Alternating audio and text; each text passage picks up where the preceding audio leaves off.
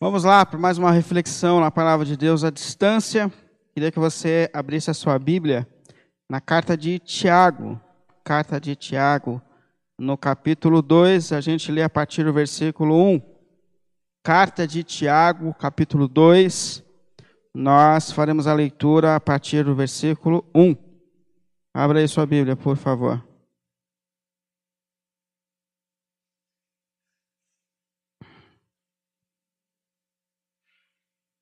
Antes da gente entrar nesse período de quarentena, eu havia começado uma reflexão na carta de Tiago. Cheguei a expor a primeira parte do capítulo 1. Aí nós entramos nesse período de quarentena, bagunçou aqui a ordem das coisas e me coloquei a dispor a falar de outras coisas. Mas como parece que a vida está quase começando a voltar ao normal, eu queria também retomar essa série de exposições na carta de Tiago. Então, um desafio para todo mundo em casa. Sério desafio, ler a carta de Tiago. É, meditar a carta de Tiago. Uma carta pequena, poucos capítulos, mas de uma profundidade extraordinária. Então eu queria muito, muito te colocar esse desafio de começar a ler e reler a carta de Tiago, deixar o seu coração se encher de curiosidades, de dúvidas a respeito desse texto e com a graça de Deus, no decorrer, nós vamos nos debruçando na palavra de Deus e encontrando os melhores caminhos, então, para poder seguir a vontade do Senhor. Então vamos lá, carta de Tiago, no capítulo 2, a partir do versículo 1. Meus amados irmãos, meus irmãos, como crentes em nosso glorioso Senhor Jesus Cristo, não façam diferença entre as pessoas, tratando-os com parcialidade. Suponham que na reunião de vocês entre um homem com anel de ouro e roupas finas, e também entre um pobre com roupas velhas e sujas. Se vocês derem atenção especial ao homem que está vestido com roupas finas e disserem: Aqui está um lugar apropriado para o Senhor, mas disserem ao pobre: Você Fique em pé ali, ou sente-se no chão, junto ao estrado onde ponho os meus pés.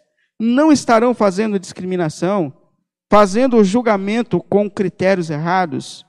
Ouçam, meus amados irmãos, não escolheu Deus os que são pobres aos olhos do mundo, para serem ricos em fé e herdarem o reino que ele prometeu aos que o amam.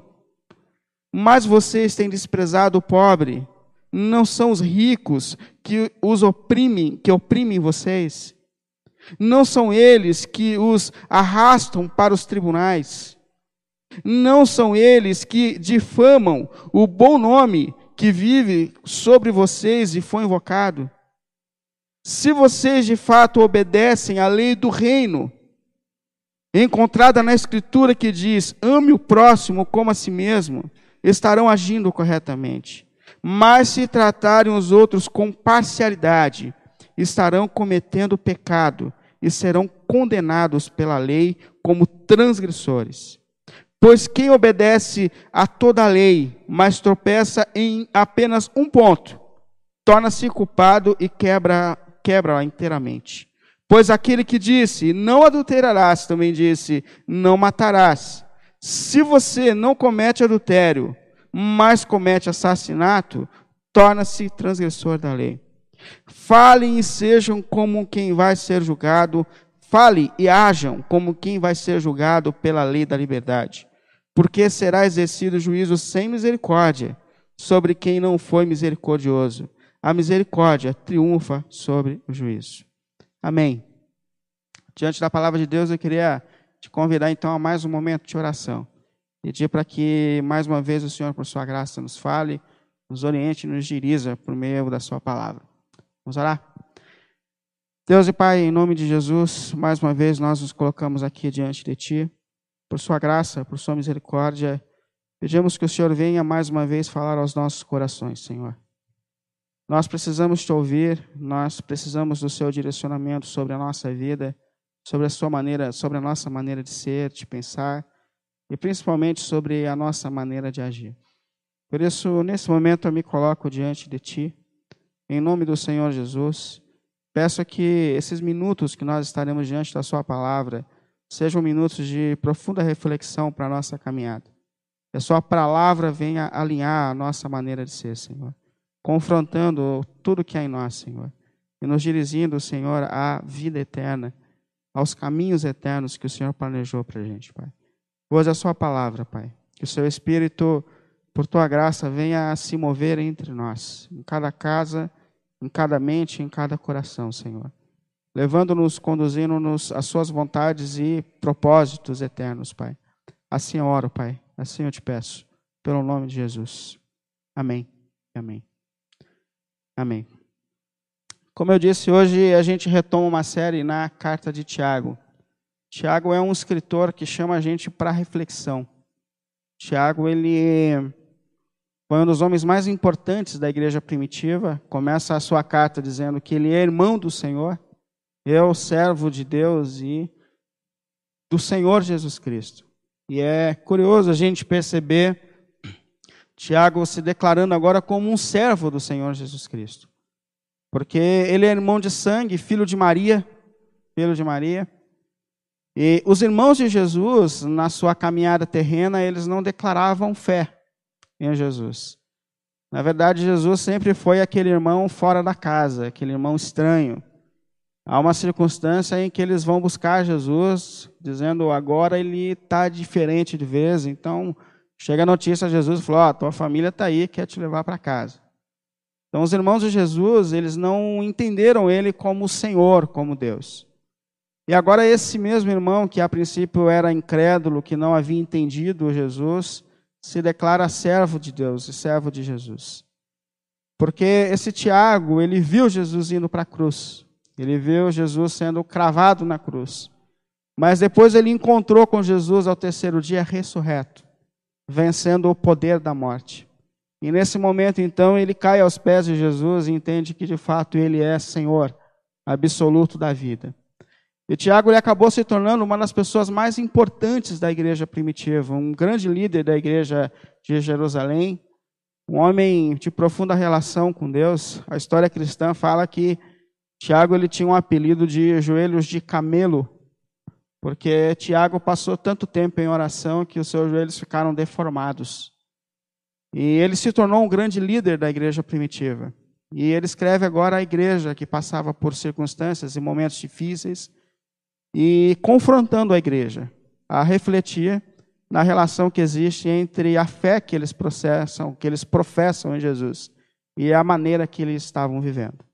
E é óbvio que essa palavra de Deus que enche o coração do Tiago é a palavra de Deus para a nossa vida também.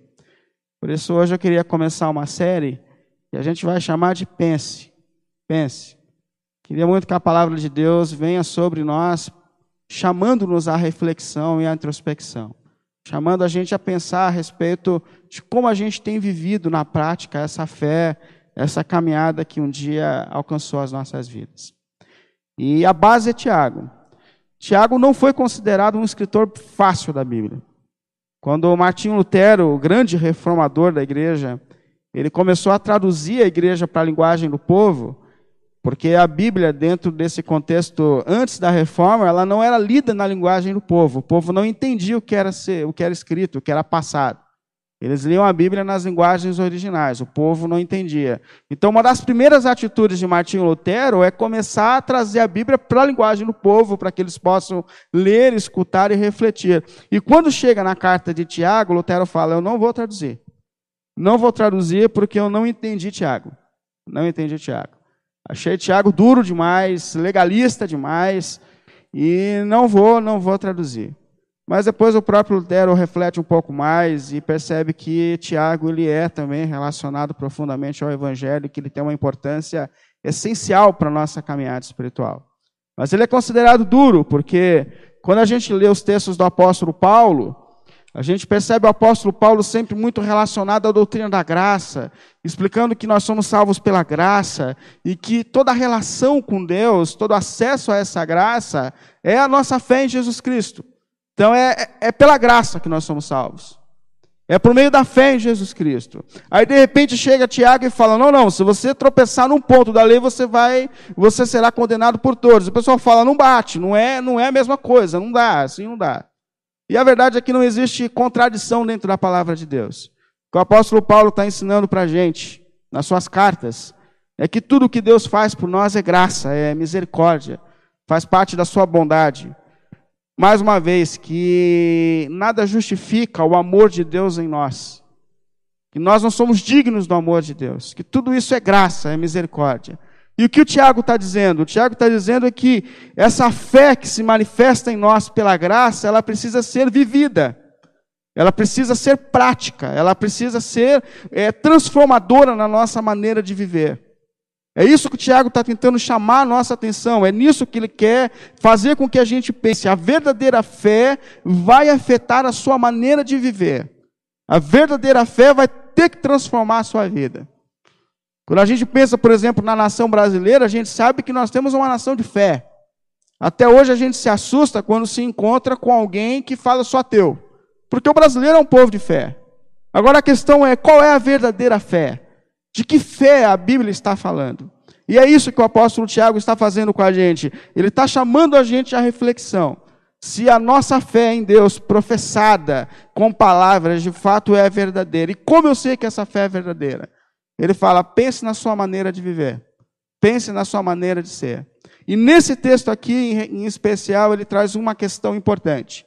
Essa fé verdadeira vai se manifestar nos seus relacionamentos. Essa fé verdadeira vai se manifestar nos seus relacionamentos. Eu coloquei aqui algumas questões que levam a gente a esse princípio que ele estabelece, que ele nos chama viver de igualdade. Tiago ele percebe que na igreja, naqueles tempos, eles tinham uma atitude de desprezo. Quando entrava alguém com boa condição financeira, existia um tratamento especial. Há, um lugar, senta aqui, senhor, aqui há um lugar é, adequado para o senhor. Porém, quando entrava alguém com, com baixa condição, sem carro, apertado, mal vestido, ele falou: oh, se ajeita lá no fundo da igreja. Já falo, gente, não é isso. O Evangelho veio trazer sobre nós igualdade. O Evangelho veio fazer com que todos nós sejamos nivelados, é, igualados. Então eu queria refletir aqui nas palavras de Tiago, ou na palavra de Deus, sobre o porquê que a gente deve viver essa vida de igualdade. Por que, que a nossa fé em Cristo tem que refletir numa vida que busca a igualdade, que busca equilíbrio relacional e respeito a todos? Por que buscar essa igualdade? Por que nós devemos viver dessa maneira que a palavra de Deus está dizendo nos nossos relacionamentos? E a primeira razão que Tiago coloca aqui, por que, que nós devemos buscar igualdade, porque que nós devemos buscar relacionamentos equilibrados, tratar todos como iguais. Primeiro, porque esse é o exemplo que Jesus deixou para a gente. Inclusive, ele começa justamente dizendo isso aqui no versículo 1, no capítulo 2. Olha, meus irmãos, como crentes em nosso glorioso Senhor Jesus Cristo. Tiago ele faz a gente olhar para Cristo. Aponta para Jesus. Olha para Jesus, ele está dizendo. Você quer entender como você deve se comportar diante das pessoas? Olhe para Jesus. Por que olhar para Jesus? Porque Jesus quebrou todos os paradigmas, irmãos. A igualdade manifestada na pessoa de Jesus contrariou toda a regra de fé e prática desse mundo. Quando a gente olha para Jesus, Jesus ele falou com quem ninguém falava. Jesus uma vez foi visto falando com aquela mulher samaritana um homem, dentro do contexto de Jesus, jamais falaria com uma mulher. E com uma mulher samaritana, jamais, jamais. Jesus entrou nas casas que ninguém entrava. Jesus entrou na casa de um homem chamado Zaqueu. Zaqueu ele era ladrão, Zaqueu ele era corrupto, Zaqueu era um homem com a vida toda desordenada. Mas Jesus entrou na casa dele, entrou na casa de Mateus, entrou na casa de gente que a gente jamais entraria. E quando a gente olha para Jesus, a gente percebe que os nossos relacionamentos, a nossa maneira de tratar as pessoas, eles precisam ser nivelados. Que no Evangelho de Jesus não existe diferenças. Não importa o carro que você chega na igreja, não importa o lugar na sociedade que você exerce. Em Jesus, todos nós fomos nivelados. Jesus tocou em quem ninguém tocava. Jesus deixou-se tocar por por aquele que ninguém era ser tocado, uma mulher que tinha uma doença intocável, mas ela tocou em Jesus e encontrou cura. Em Jesus, a gente tem outro paradigma de relacionamento, de como lidar com as pessoas. E Tiago ele começa dizendo assim, irmãos, para que a igualdade invada a igreja, a comunidade de vocês, para que essa fé que afeta os relacionamentos invada a, a vida e a comunidade de vocês, olhe para Jesus. Olhe para Jesus. Olhe para as atitudes de Jesus. Olhe para o comportamento de Jesus diante das pessoas, diante de todas as escalas da sociedade. Eu lembro uma vez que eu fui fazer uma visita e na família tinha um rapaz que deixou de se vestir como rapaz e passou a se vestir como uma moça. E eu estava na visita e esse rapaz chegou, primo do pessoal, sobrinho, é, e foi muito educado e a gente conversou e no final a gente orou com toda a família e ele junto. Mas depois eu voltei para casa e uma moça veio falar comigo dizendo, pastor, esse meu primo, ele fala que quer ir para a igreja. E eu me preocupo com isso, porque se ele vier para a igreja, o que, que a gente vai fazer? O que, a gente vai fazer? Como a gente vai receber? E eu olhei para ela e falei assim: Nós vamos receber como nós temos recebido todas as pessoas. Porque não importa se a sua desordem é homossexualidade, não importa se você é adúltero, não importa se você é caloteiro, não importa se você é mentiroso. O que a gente aprende em Cristo é que o Evangelho abriu as portas para que todos possam entrar e que todos possam experimentar a transformação em Jesus. Inclusive, eu te convido muito a, a refletir sobre esse posicionamento que muitas pessoas, em nome de Jesus, têm tomado na sociedade. Um posicionamento de palavras de ofensa, um posicionamento de agressão, um posicionamento de escândalo. Gente do céu, nós somos discípulos de Jesus. E Jesus venceu o pecado. Mas Jesus venceu o pecado dando a vida na cruz do Calvário, para que todos os pecadores tivessem a oportunidade de vir de volta para Deus e de reencontrar o sentido da vida. Nós lutaremos, mas nós lutaremos pela cruz. Nós lutaremos não no sentido de brigar por ideologia, mas na certeza de que a lei de Deus é o melhor para a existência humana. Isso inverte, é com amor, é com sentimento de amor, é olhando para esse Cristo que não as fez acepção das pessoas, mas que aceitou e tratou todas as pessoas. E a igreja é esse lugar de pecadores lavados no sangue de Jesus, todos nós com os nossos pecados, com as nossas lutas, cada um na sua caminhada, mas sendo tratados e conformados a esse evangelho. Então a primeira coisa que a gente tem que fazer quando a gente olha para a palavra de Deus é parar de, de criar esses critérios de quem é mais pecador, de quem é, todos nós fomos nivelados pela cruz. E a vitória das nossas vidas vem pela cruz, onde pecadores, como eu, como eu e você, tiveram a oportunidade de reconstruir as suas vidas e as suas histórias. Então a primeira coisa, a primeira maneira que a gente vive a fé na prática, nos relacionamentos, é quebrando essa acepção é, parando de, de classificar quem é mais ou menos pecador, é entendendo que o reino de Deus é um reino de redimidos pelo sangue e que todos nós estamos sendo transformados e tratados por Deus. Todos nós. E nós lutamos pelos princípios do reino de Deus, mas não com pedra, não com pau, não com palavras de ofensa, mas nós lutamos com amor e por amor, na certeza de que aquilo que Deus planejou para a gente é o melhor para a existência humana. É o melhor para a existência humana. Sabe que um dia desses a gente gravava o texto e contexto, o programa que a gente faz nas nossas reflexões, a gente falava sobre o sábado. E, e por vezes nós entendemos a lei de Deus como sábado, como peso. É, a nossa postura é ficar observando quem não guardou, quem não fez. E ao invés disso, nós devíamos sentir muito no coração por quem, nem, por quem não consegue guardar. Por quê? Porque a lei de Deus é o melhor para a nossa vida. A gente deve sentir no nosso coração por esses que não conseguem moldar as suas vidas, as suas famílias, aos padrões de Deus. Por quê? Porque o sentido da vida, o prazer verdadeiro da vida, está na lei de Deus, está na palavra de Deus. Portanto, a primeira coisa que a gente aprende com Jesus é que Jesus tratou todos com igualdade. E Tiago nos leva a Jesus. Ele está falando: olha para o nosso Senhor Jesus. De acordo com o nosso Senhor Jesus, que tocou, falou, restaurou pessoas largadas pela sociedade, de acordo com Jesus, na atitude de Jesus, tratem também as pessoas com igualdade, na expectativa e na certeza de que pela cruz todos podem ser lavados dos seus pecados e que pela cruz todos nós temos a oportunidade de viver uma nova vida dentro daquilo que Deus planejou. Então, a primeira coisa, igualdade, olhando para Jesus. Segundo, segunda lição que ele traz aqui para a gente, a gente deve buscar essa igualdade, essa fé que se manifesta nos nossos relacionamentos, porque isso é um princípio da lei de Deus. Isso é um princípio da lei de Deus. Uma vez um homem se aproximou de Jesus e trouxe essa questão, dizendo: Senhor, quais são os maiores mandamentos da sua lei? Da lei de Deus, da sua lei não, da lei de Deus. Ele não reconhecia Jesus ainda como o Senhor Deus. E Jesus, sabendo que aquele homem se aproximou, na verdade, num trocadilho, é aquela pergunta que você faz e quando a pessoa já sabe a resposta. A gente que é pastor lida muito com isso. A pessoa faz uma pergunta, mas na verdade ela já está ali armada para dar contra-resposta.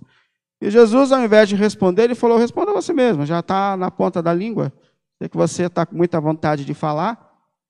E ele estava mesmo. E ele falou assim: Bom, Amarás o Senhor teu Deus acima de todas as coisas, e o próximo como a ti mesmo. Jesus falou assim: pô, é isso aí. Entra nesse caminho, ame o Senhor acima de todas as coisas e ame o próximo como a ti mesmo. Mas aí o homem não ficou satisfeito ainda. Ele falou assim: tá, mas quem é o meu próximo? Quem é o meu próximo? A quem eu devo amar? Eu acho que é aquele momento que Jesus olha assim para o céu e fala assim: ô oh, pai, paciência, né? Mas vamos lá. Aí Jesus conta uma história. Ele fala: olha. O homem ele descia de Jerusalém para Jericó. De Jerusalém para Jericó era uma descida de vinte e poucos quilômetros, perigosa. E no meio da descida, Jesus falou: um homem, esse homem caiu na mão de ladrão. Roubaram, bateram, e ele ficou jogado na beira do caminho. E na sequência veio, veio um sacerdote, o pastor da igreja vinha depois do culto de sábado. E o pastor da igreja viu o homem caído, mas ele cuidava de duas igrejas. Então ele tinha que fazer o culto na outra tarde. Ele falou: ah, desculpa, mas não tenho tempo para isso não. Ele passou, pulou o cara e foi embora.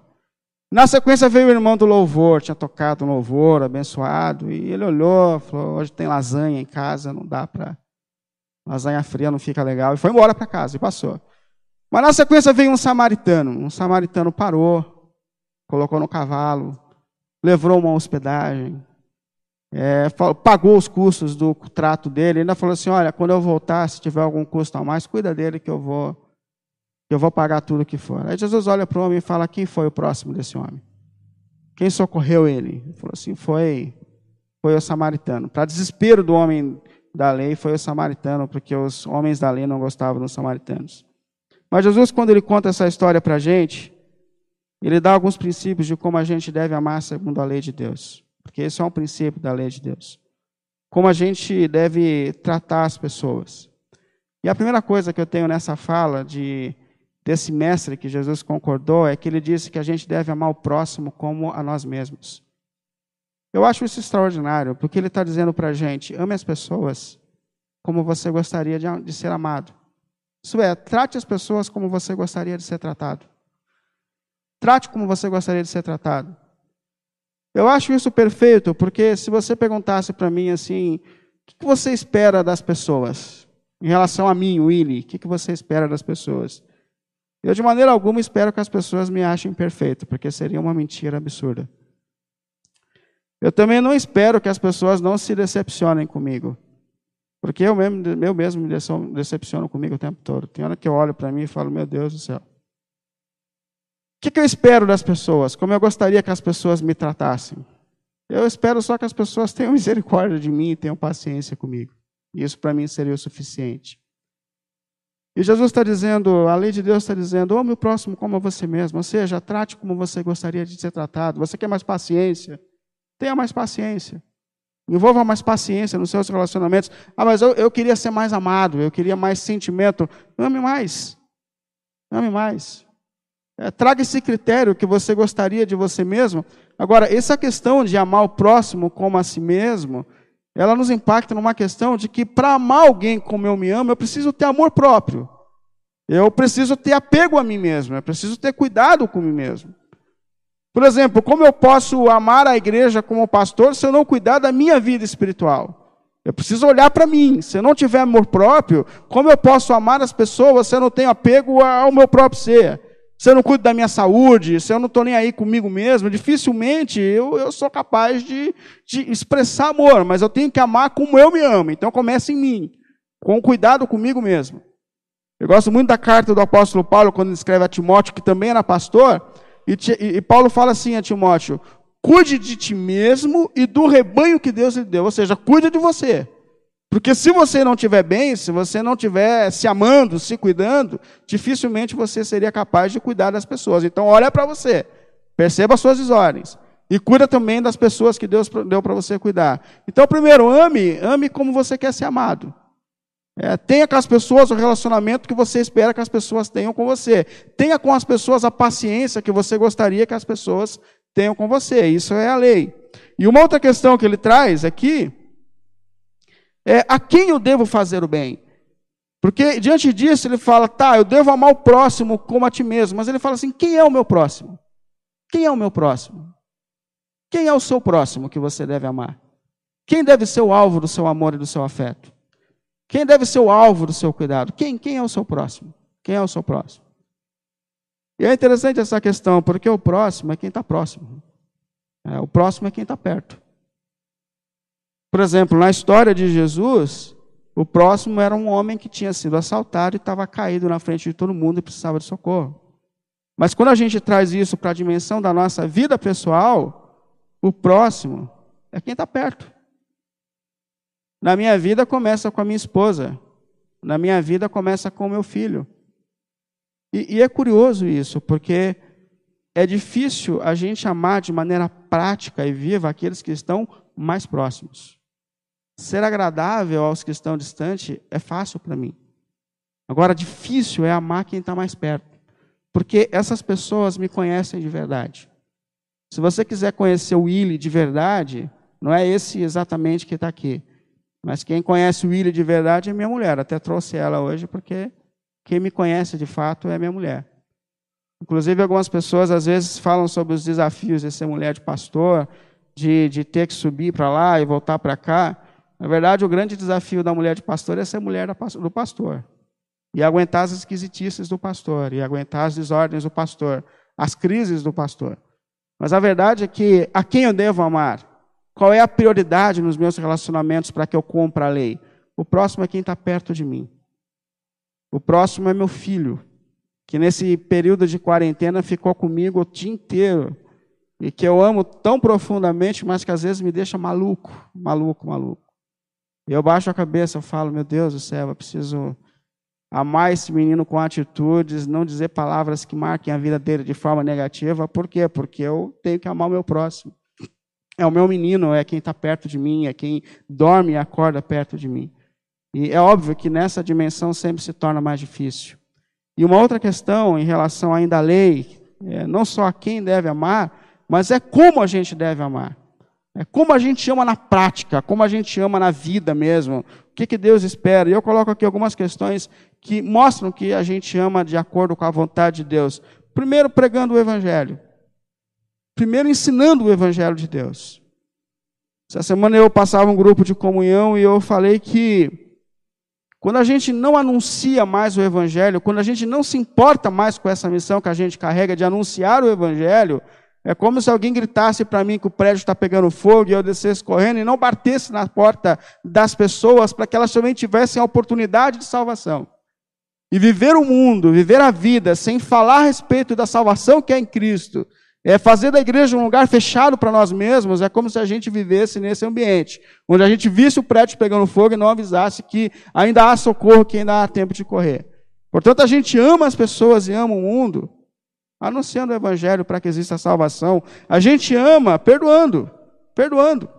Sabe que existe uma diferença entre perdoar e desculpar.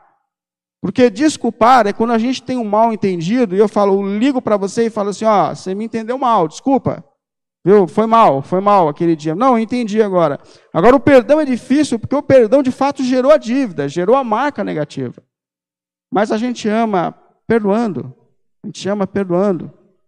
Sempre levando em conta que esse perdão verdadeiro só pode ser visto e vivido na nossa vida quando a gente entende a cruz.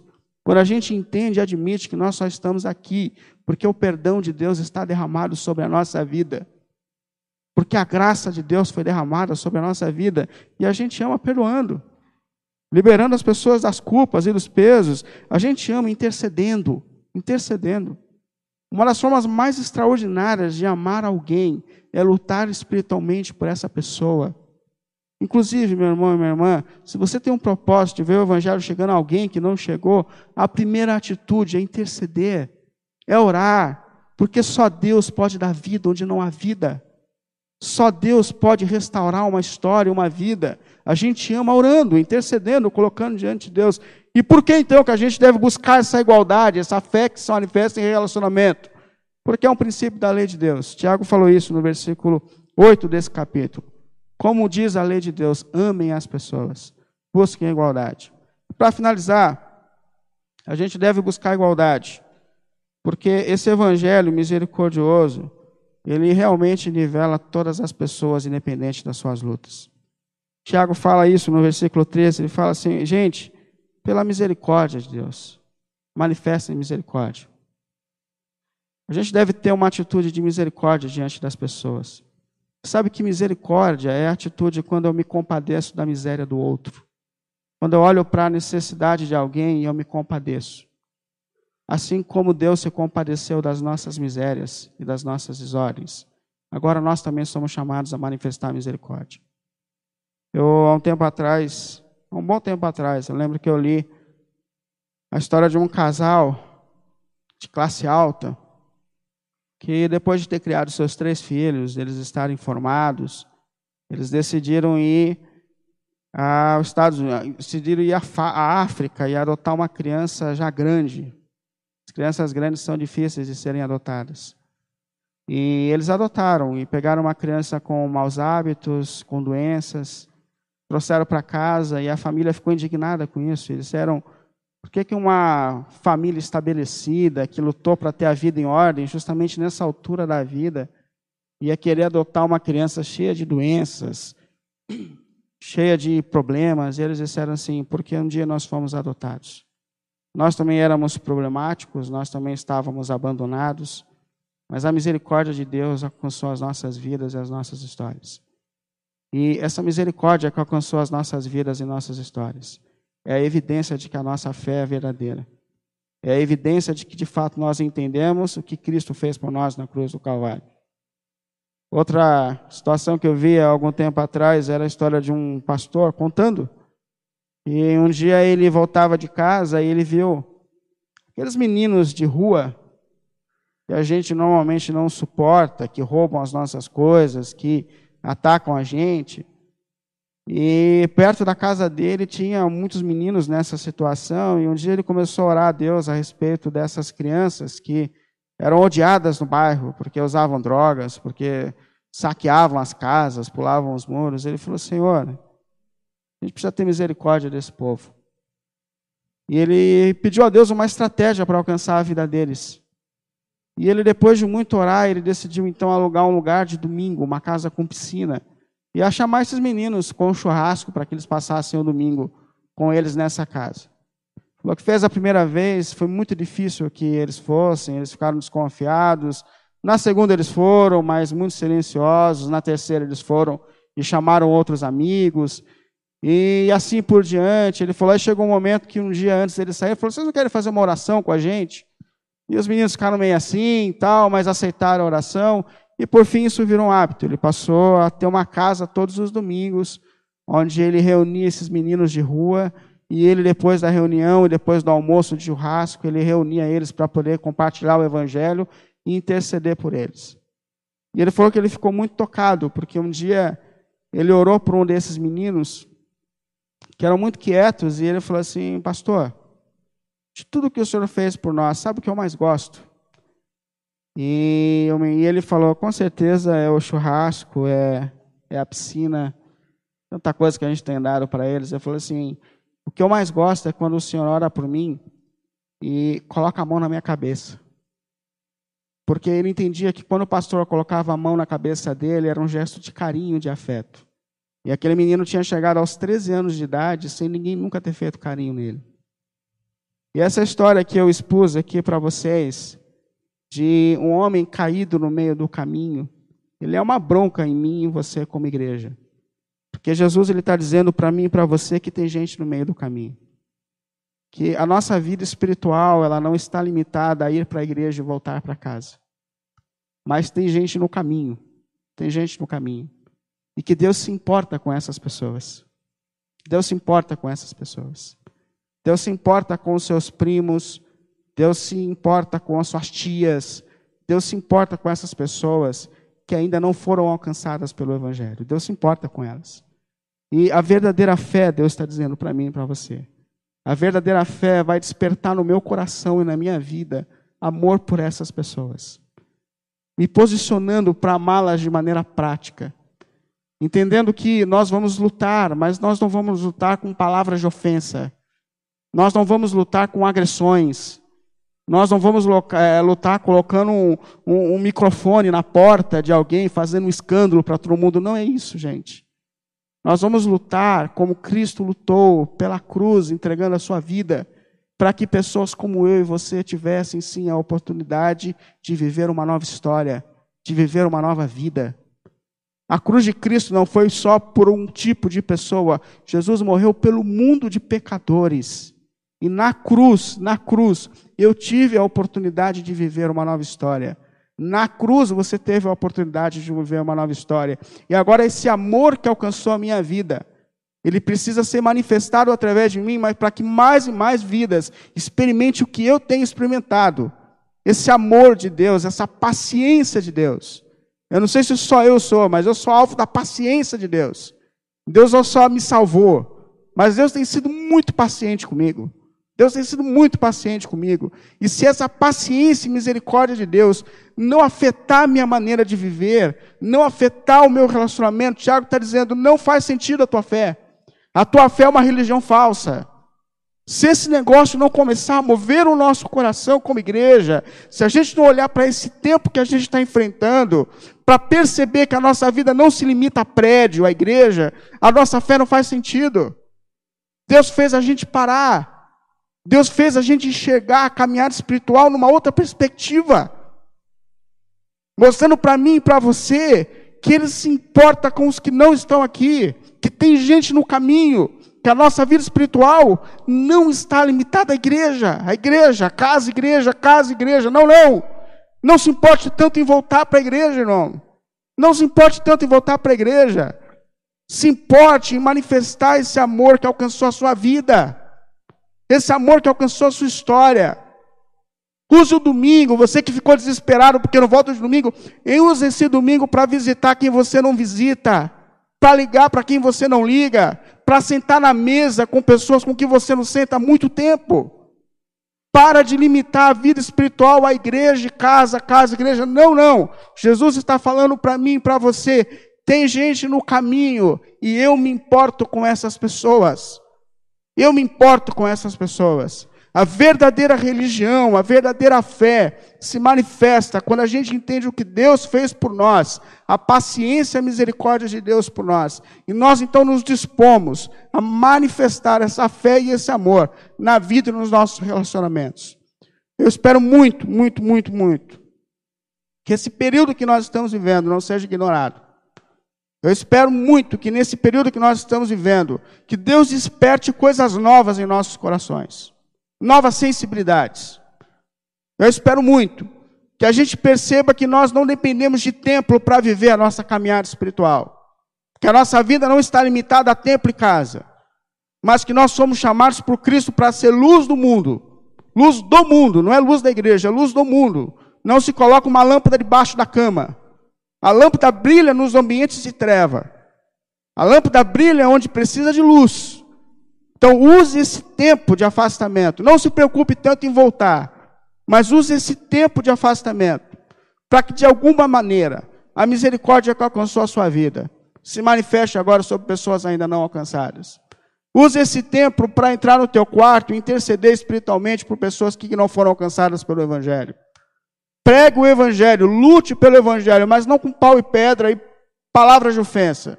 Mas lute, lute sabendo que viver a vida de Deus, a viver a vida debaixo da lei de Deus, não é uma opção legalista, mas é o melhor caminho que a gente pode viver nessa vida. Lute, lute pelo Evangelho. Queria muito que a gente pensasse sobre isso. Que essa palavra de Deus que vem confrontar, porque Tiago escreve para a igreja. Tiago escreve para a igreja, para confrontar a igreja, para me confrontar e para te confrontar. Que esse tempo sirva para a gente de reflexão, para que a gente volte, mas volte apegados à verdadeira religião, à verdadeira espiritualidade e não é um grupo de pessoas fechadas num prédio, mas é um grupo despertado pelo Evangelho, redimidos pelo sangue do Cordeiro, e com agora com a missão de compartilhar esse Evangelho que tem alcançado e que tem transformado as nossas vidas. Que esse amor se manifeste em nós, pela graça e pelo nome de Jesus. Queria te convidar à oração, feche os seus olhos, para que a gente peça a Deus essa graça maravilhosa. Peça a Deus para que esse verdadeiro evangelho se manifeste em nós, gente. A essência da nossa caminhada não está no prédio, irmão. A essência da nossa caminhada não está no prédio. A essência da nossa caminhada está em Jesus. Em manifestar o amor dele sobre nós. A essência da nossa caminhada está em olhar para os lugares de trevas que ainda não foram alcançados por esse amor, gente. A essência da nossa caminhada está em trazer essa luz que a lei de Deus trouxe para a nossa vida Gente, se não fosse a lei de Deus, onde nós estaríamos hoje? Trabalhando de forma desordenada, sem tempo para lidar com a nossa família, sem respeito ao próximo, sem ser respeitado. Não olhe para a lei de Deus como uma ferramenta legalista, mas olhe para a lei de Deus como luz. Como Tiago diz, é a lei da liberdade, no sentido de que a vida verdadeira só faz sentido quando a nossa vida passa a ser alinhada pelo Evangelho gracioso, poderoso de Jesus. Vamos orar? Deus Pai, em nome do Senhor Jesus, mais uma vez nós nos colocamos diante de Ti, Senhor. Mais uma vez, Senhor. Eu que, nas minhas limitações, tenho esse privilégio e desafio de pregar o Seu Evangelho, Senhor.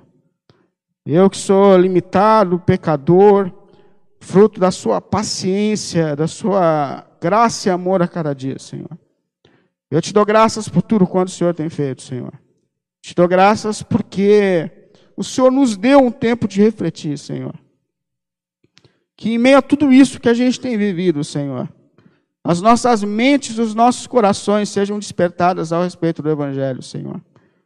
Que a nossa religiosidade, que as nossas tradições, Senhor, que os nossos simples costumes, Senhor, sejam confrontados pela missão e pela misericórdia que alcançou a nossa vida e que prevalece sobre a nossa vida, Senhor. Deus querido, permita que o seu povo entenda que nós somos aqui um povo em missão, Senhor. Que nós não estamos aqui numa rotina, que nós não estamos aqui, Senhor, simplesmente para fazer dia e dia e costumes e criar um ambiente para a gente, mas que nós fomos resgatados do império das trevas e agora temos, temos a missão de manifestar as virtudes daquele que nos trouxe para a luz, Senhor.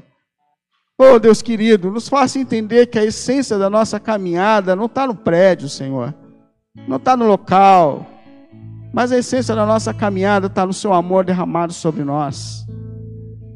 Nessa palavra que vem reconstruir as nossas, as nossas histórias, Senhor. Desperta em nosso coração amor, Senhor, amor, por aqueles que ainda não foram alcançados por esse Evangelho maravilhoso que não tiveram as suas vidas repensadas, Senhor. Por aqueles que ainda não entenderam que tem em Cristo a oportunidade de viver uma nova história, de encontrar perdão, Senhor, de encontrar livro para o seu fardo, Senhor. Oh, Deus querido, em nome de Jesus, ajuda-nos a manifestar o Evangelho, Senhor. Não com ódio, Senhor, não com agressões verbais, não lutando lutas lutas bobas, sem sentido, Senhor. Mas ajuda-nos a lutar, Senhor, com o coração cheio de amor, sabendo que aqueles que não estão vivendo os seus propósitos eternos estão sofrendo, Senhor. Estão sofrendo. Mas eu tenho a certeza de que o Senhor ama todos. Porque o seu amor foi revelado na cruz sobre todos os pecadores, Senhor. Sobre mim, sobre cada um na sua luta e sobre a sua questão mais íntima e pessoal, Senhor.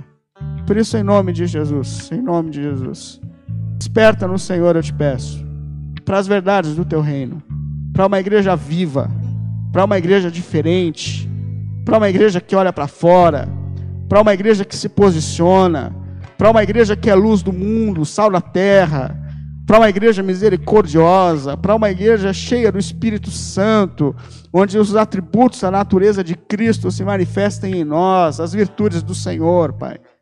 Que a verdadeira religião, Senhor, não de costumes, mas que transforma o íntimo do coração, se manifeste através de nós, em nós. Senhor, oro por mim e por tua igreja, Senhor. Em nome de Jesus. Amém.